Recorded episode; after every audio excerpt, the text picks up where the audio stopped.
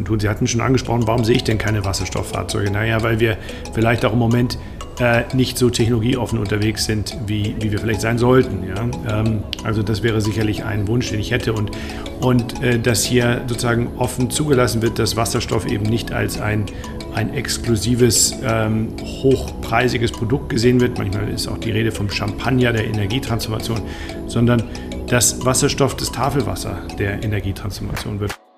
Heute zu Gast Dirk Langhammer von der OMV.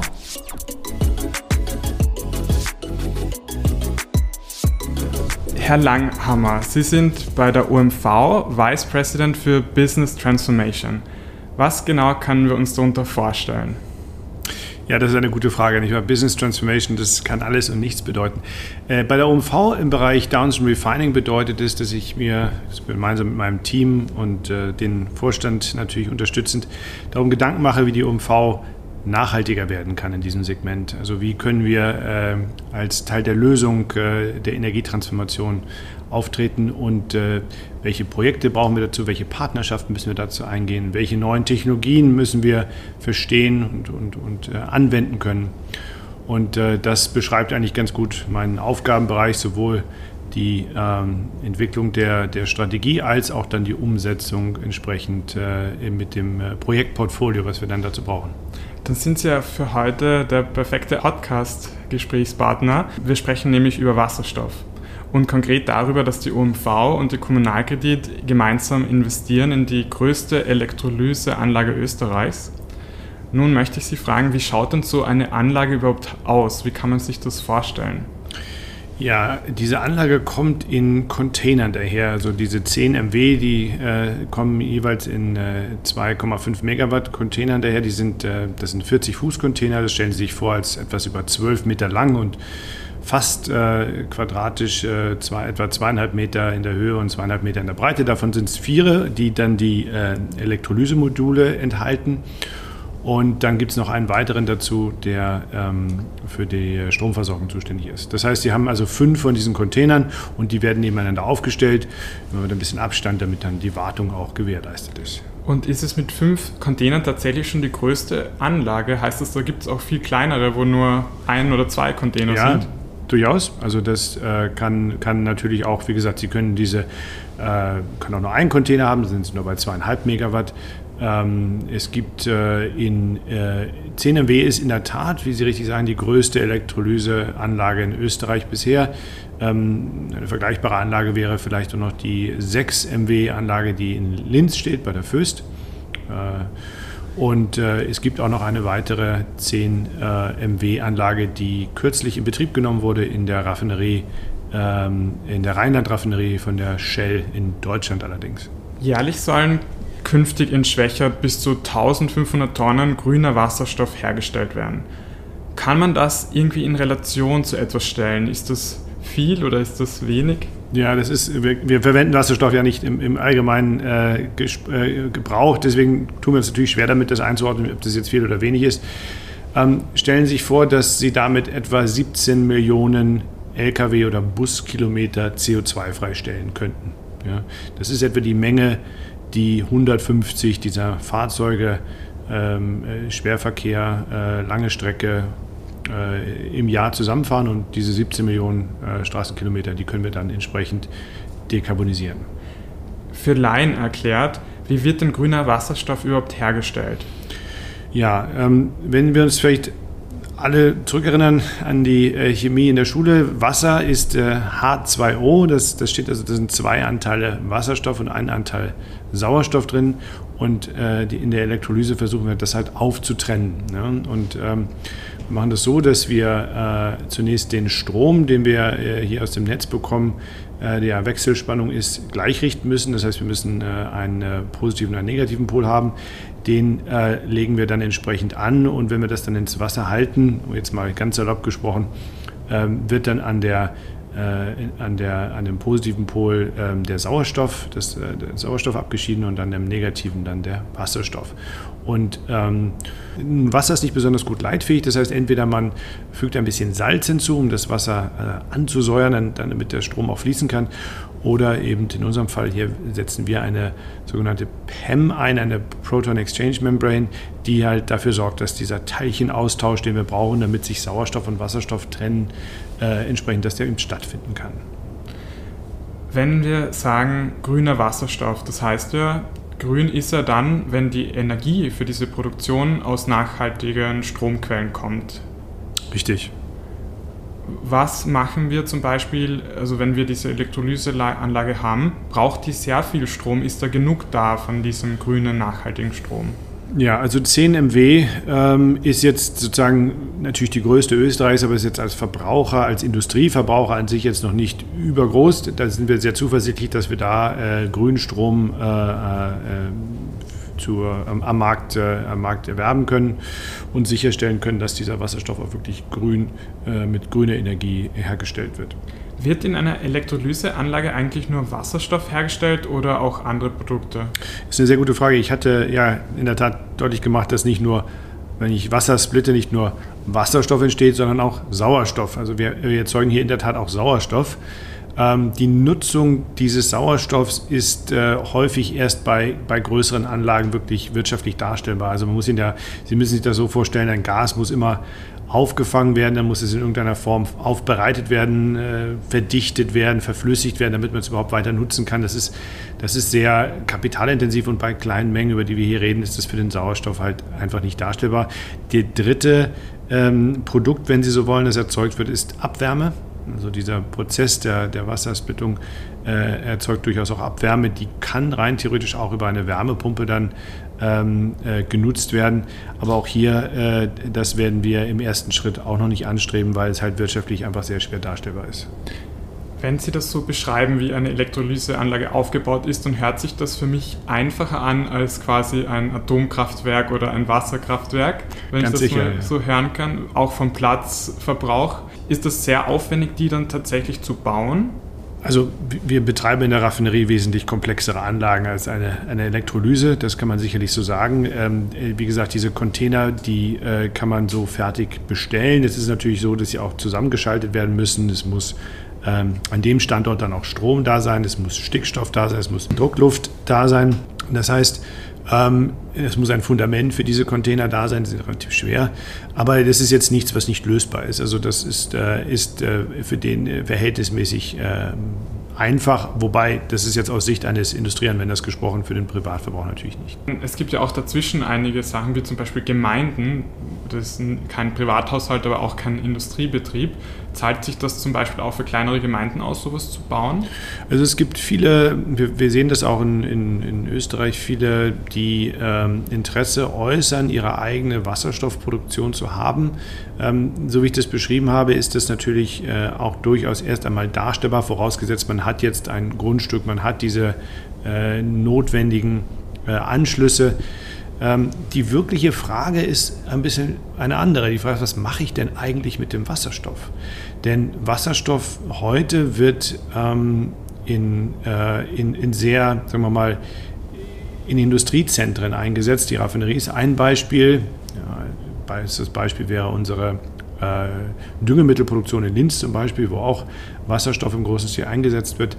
Ähm, aber wenn Sie jetzt zum Beispiel auf die Straße schauen, sehen Sie kaum Fahrzeuge, die mit Wasserstoff betrieben werden. Ja, noch nicht. Wir wollen ja, wie gesagt, auch, äh, wir planen oder wir schauen uns gerade an, den Weg auch in die kommerzielle Mobilität zu gehen, um eben den, äh, den Schwerverkehr, den Schwerlastverkehr über längere Strecken CO2-frei zu bekommen. Da bietet sich die Brennstoffzelle und, und damit auch der Wasserstoff natürlich als, als Lösung an. Nur diese dieses Segment gibt es heute noch nicht. Äh, das ist etwas, was erst im Aufbau sich befindet. Das heißt, wenn Sie Wasserstoff produzieren wollen, dann müssen Sie auch überlegen, was wollen Sie denn mit dem Wasserstoff eigentlich machen. Sie haben die Mobilität erwähnt. Da baut ja quasi die Automobilindustrie im Moment ganz auf das Elektroauto auf. Das ist für den, äh, für den, ähm, für den Pkw-Bereich ist das richtig. Ähm, für, den, äh, für den äh, Lkw-Verkehr und auch für den Busverkehr sehen wir da durchaus mehrere Lösungen. Da ist der, äh, der Wasserstoff auch nach dem, was unsere heutigen Kunden, die bei uns heute noch Diesel kaufen und die wissen, dass sie in der Zukunft grün fahren müssen, denen ist auch völlig klar, dass äh, sie äh, hier eine, eine, eine, eine, auf eine andere Lösung setzen müssen als auf den, auf den Dieselverbrenner. Und ähm, da ist, der, ist die Brennstoffzelle äh, im, im Lkw für Sie, für viele Bereiche, wo Sie sagen, lange Strecken, schwere Lasten, eine, eine nicht wegzudenkende Lösung. Aber aus welchen Gründen ist diese Brennstoffzelle bei PKWs nicht so relevant oder nicht so machbar? Das ist eine gute Frage. Es ist, äh, das ist auch eine Wahrnehmung, die in der Form sehr stark in Europa vorherrscht. Wenn Sie zum Beispiel jetzt nach ähm, Südkorea oder Japan schauen, dann ist, äh, der, ähm, ist die Brennstoffzelle auch im Pkw-Bereich ähm, äh, wesentlich stärker vertreten. Mein Eindruck ist, dass hier bei uns, bei uns im weitesten Sinne auch Europa, sehr stark die Meinung vorherrscht, dass die effizienteste Verwendung von, von Grünstrom oder von Strom allgemein, wenn ich Richtung Mobilität denke, natürlich die, das batteriebetriebene Fahrzeug ist, was auch völlig richtig ist. Ich habe, erspare mir die Umwandlungsverluste, wenn ich diesen Grünstrom nehme, erst dann das Wasser splitte in, in, in Wasserstoff und Sauerstoff und dann den Wasserstoff in einer Brennstoffzelle einsetze. Was dabei so ein bisschen äh, außen vor kommt, ist natürlich die Frage, äh, wo kommt eigentlich diese Batterie her? Und äh, ich denke, das ist etwas, wo es auch jetzt äh, angegangen wird. Ähm, grundsätzlich wäre es aber durchaus denkbar, dass auf äh, unseren Straßen natürlich auch ein, ein, ein Brennstoffzellen-Pkw fährt. Es ist aber, wenn Sie rausschauen, heute so, dass wir in Österreich 50, äh, etwa 50 bis 60 Fahrzeuge dieser Art haben und bloß fünf, Tank und fünf Tankstellen dazu. Das ist natürlich eine völlig, äh, völlig äh, verschobene äh, Relation. Und ähm, es ist einfach so, dass es auch in der Industrie jetzt im Pkw-Bereich einfach die Entscheidung gegeben hat, wir gehen Richtung Batterie. Und das ist, muss man jetzt einfach erstmal so, so hinnehmen und schauen, dass wir damit dann hoffentlich die Dekarbonisierung auch schaffen. Ein Vorteil von Wasserstoff ist ja auch, dass man den sehr gut speichern kann. Im Sinne von die Energie, die von Windkraftwerken und Photovoltaik kommt, wenn da zum Beispiel in dem Moment nicht der nötige Bedarf ist, was macht man mit der Energie? Und indem man die Energie in Wasserstoff umwandelt, da wäre sie dann gut genützt. Ich, ist das eine richtige Schlussfolgerung? Ja, ähm, grundsätzlich ist Wasserstoff an sich ein Energiespeicher. Ja, ähm, eine Batterie ist ein Energiespeicher, Wasserstoff ist ein Energiespeicher. Und ähm, im Vergleich zu Strom lässt sich Wasserstoff halt auch gut über, über längere Distanzen transportieren. Wenn es zum Beispiel darum geht, dass ich sage, ich möchte gerne Strom eben nicht dort nur produzieren, wo er, wo er äh, verbraucht wird, sagen wir Europa, sondern wir stellen fest, dass wir in Europa zum Beispiel nicht genug Grundstrom haben, dann müssen wir Wege finden, wie wir grüne Energie äh, nach Europa bringen. Und da kann natürlich Wasserstoff als Energiespeicher gasförmig, auch verflüssigbar, eine, eine interessante Rolle spielen, um diesen nicht nur die Speicherfunktion, sondern auch diese Transportfunktion halt abzubilden. Sie haben gerade früher auch erwähnt, dass die Föst auch eine Elektrolyseanlage hat und eben bald die OMV. Wie, sehen wir denn, wie stehen wir denn grundsätzlich in Österreich da? Ist das wirklich gerade erst am Beginn oder wie, wie viel Potenzial gibt es da noch oben? Also das Potenzial in Österreich wie in Europa auch für grünen Wasserstoff ist, äh, ist, ist groß, wenn wir die Energiewende schaffen wollen. Ich glaube, das äh, ist auch deutlich geworden in der, in der ja, auch in der, in der Fit for 55 äh, Präsentation der Europäischen Kommission kürzlich. Wasserstoff wird hier eine entscheidende Rolle spielen. Ähm, es ist so, dass, ähm, das hatte ich eingangs vielleicht nicht gesagt, es ist natürlich wichtig, dass wir bei dem Einsatz von grünem Wasserstoff vielleicht auch erst einmal da anfangen, wo heute überhaupt Wasserstoff eingesetzt wird. Also sprich zum Beispiel in der Raffinerie. Ja, das war einer der Gründe, warum wir uns entschieden haben, eine 10 MW Elektrolyse in der Raffinerie zu bauen. Es gibt wenig Standorte in Österreich, wo man so ein, eine Anlage hätte hinbauen können und dann sagen können, ich habe genug Absatz für diesen Wasserstoff, um eben diese Anlage auch voll zu betreiben. Ja da, das ist, äh, wir betreiben nun in der Raffinerie Schwächert ein, äh, ein Wasserstoffnetz, das wesentlich größer ist als 10 MW. Wenn Sie das vergleichen wollten, dann würden wir über eine 400 MW Elektrolyse sprechen. Die haben wir natürlich dort nicht stehen, sondern wir produzieren hier äh, grauen und blauen Wasserstoff. Ähm, und äh, diesen Wasserstoff gilt es natürlich sukzessive zu ersetzen. Aber darüber hinaus gibt es auch weitere Anwendungen, wie zum Beispiel ähm, die angesprochene äh, Mobilität, äh, die wir, äh, den, den, den, Schwerlastverkehr über die längere Strecke, die wir dekarbonisieren wollen. Es gibt ähm, Überlegungen auch, äh, und das ist eines unserer weiteren Projekte, Industrien zu dekarbonisieren mit Hilfe von Wasserstoff. Also ich möchte hier auf das äh, C2PET-Projekt, das Carbon to Product Austria-Projekt verweisen, wo wir gemeinsam mit der äh, Lafarge Verbund und der Borealis ähm, ähm, eine, ein Projekt entwickeln, mit, den, mit Hilfe deren wir, wir den Standort, den Zement, die Zementproduktion von der Lafarge dekarbonisieren wollen.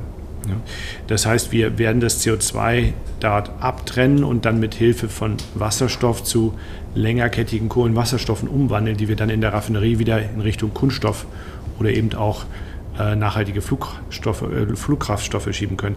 Das heißt, Wasserstoff ist sehr vielseitig einsetzbar und es, ist, es geht sowohl darum, die bestehenden ähm, Anwendungen, wo wir grauen Wasserstoff verwenden, als auch neue Anwendungen, wo wir dann eben äh, grünen Wasserstoff verwenden können, hier ins, ins Bild zu rücken und, und sich vorzustellen, dass wir hier bis 20, 30, 40, 50 Jahre ein erhebliches Wachstum sehen können. Sie haben mehrere Einsatzgebiete nun beschrieben für Wasserstoff. Gibt es denn noch welche, an die man überhaupt nicht denken würde, wo man sich dann wundert? Ich habe gerade ein interessantes Gespräch geführt, gerade jetzt äh, mit jemandem, der, äh, der, der unbemannte Flugobjekte, also Drohnen mit Wasserstoff betreiben möchte. Das ist sicherlich eine interessante, hier geht es um professionelle Drohnen. Äh, das hatte ich so noch nicht gehört, äh, äh, weil einfach die Lau Laufzeit dann länger ist als, als bei Batterien. Wir haben natürlich auch ähm, den Punkt, dass wir heute sehr viel mit Erdgas, unsere Energie sehr viel mit, äh, unser Energiebedarf mit, mit Erdgas äh, äh, ja, versorgen also, oder erfüllen. Ja. Ähm, das heißt, wir verwenden es zur Stromerzeugung, wir verwenden Erdgas, ähm, aber auch äh, ähm, ja, zur, zur, zur Raumwärme. Äh, das sind alles Bereiche, wo natürlich im Rahmen einer Dekarbonisierung auch dieser Segmente Wasserstoff eine, eine Rolle spielen kann.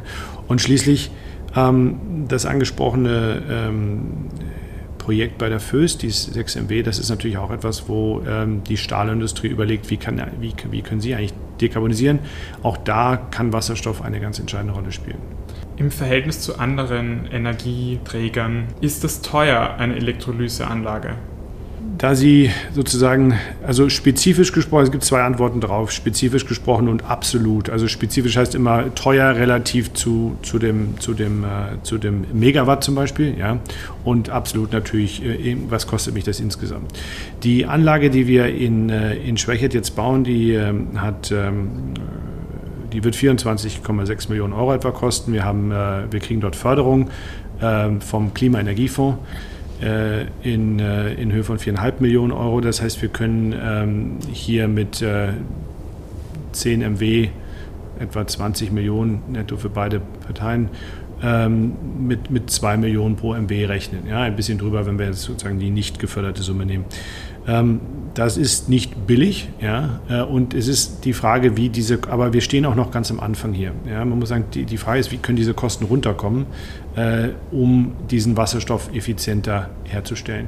Das Zweite, was man beachten muss bei der Produktion von Wasserstoff, ist nicht nur, was kostet mich einmal die Anlage, sondern was kostet mich die Produktion auch insgesamt, weil ich muss ja Grünstrom einsetzen. Grünstrom ist auch nicht, oder Strom insgesamt ist auch nicht günstig. Äh, in unseren Breitengraden im Vergleich jetzt zu, sagen wir mal, anderen Ländern, wo, wo äh, Grünstrom wesentlich äh, besser verfügbar ist. Das heißt, das sind alles Überlegungen, die man in so eine, ähm, wir nennen das eine Lifecycle-Analyse, dann auch einfließen lassen muss, wenn man so eine Anlage betreiben will. Wie ich so heraushöre, ist das ja eine sehr spannende Zeit im Moment. Man weiß, da ist viel Potenzial darin in diesem Stoff. Wenn Sie zum Beispiel nun in die Zukunft schauen und eine Vision haben sozusagen, welche Rolle wird das wirklich in 30 Jahren, in 40 Jahren einnehmen?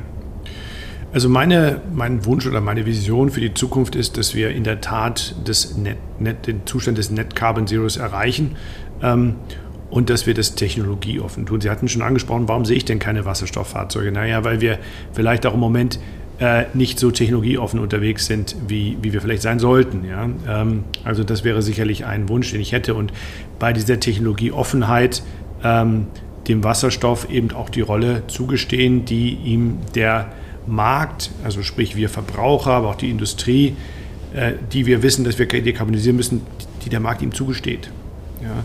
Und äh, dass hier sozusagen offen zugelassen wird, dass Wasserstoff eben nicht als ein, ein exklusives, ähm, hochpreisiges Produkt gesehen wird. Manchmal ist auch die Rede vom Champagner der Energietransformation, sondern dass Wasserstoff das Tafelwasser der Energietransformation wird, um den äh, ähm, Transportminister von äh, Deutschland hier zu zitieren, der, der das, diesen Begriff auch äh, geprägt hat. Ja, also das ist für mich etwas, wo ich sage, wir müssen davon wegkommen, dass wir sagen, Wasserstoff ist ein knappes Gut, ja, denn mit Champagner werden wir keine Energietransformation erreichen. Wir müssen dafür schauen, dass wir den Wasserstoff günstig zu uns kriegen. Das erfordert Technologieentwicklung, das erfordert spannende Partnerschaften, das erfordert ähm, das erfordert Regula Regul Regulation oder Regulierung, die uns erlaubt, den Wasserstoff so einzusetzen, dass wir wirklich die Dekarbonisierung schaffen können.